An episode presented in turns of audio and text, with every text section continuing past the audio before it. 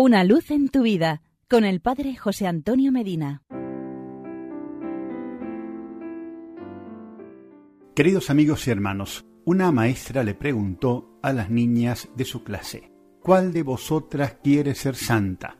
Todas levantaron la mano en señal de contestación afirmativa. Volvió a preguntar, ¿y cuál es la que quiere ser la primera en llegar a ser santa? Y esta vez ninguna se atrevió a contestar. Entonces, de común acuerdo, echaron suertes y fue una niña de 11 años la que, según la suerte, debía aventajar a las demás. Consideró la niña que aquello era un signo de Dios. Pidió ayuda de la Virgen Santísima, quiso ser santa, una gran santa, muy pronto santa. A sus 17 años hizo voto de virginidad, luego se recibió de maestra con un gran espíritu de apostolado. Joven aún, fundó la congregación comúnmente llamada de la Virgen María. Murió el 26 de julio de 1833, pero con qué tesón hubo de trabajar para ser santa, una gran santa, muy pronto santa.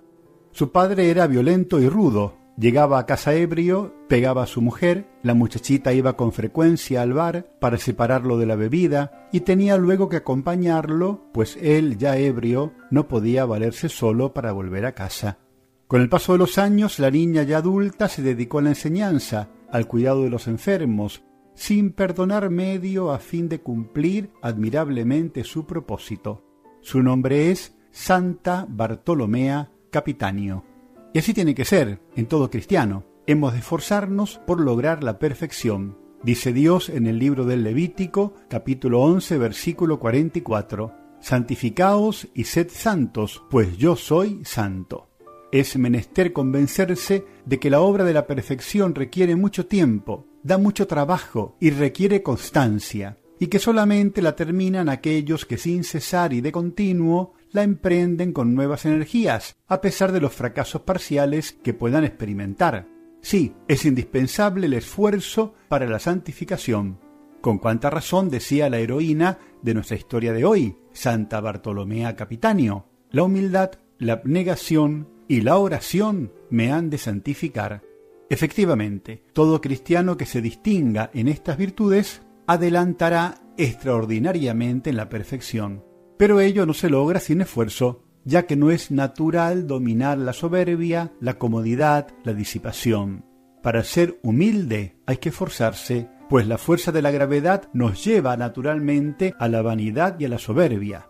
Para lograr la abnegación es indispensable trabajar continuamente en contra del egocentrismo, que nos impulsa a dar vueltas continuamente alrededor de nosotros mismos y para conseguir la oración se impone un esfuerzo a fin de centrar nuestra atención de la mente y del corazón en el misterio del amor de Dios.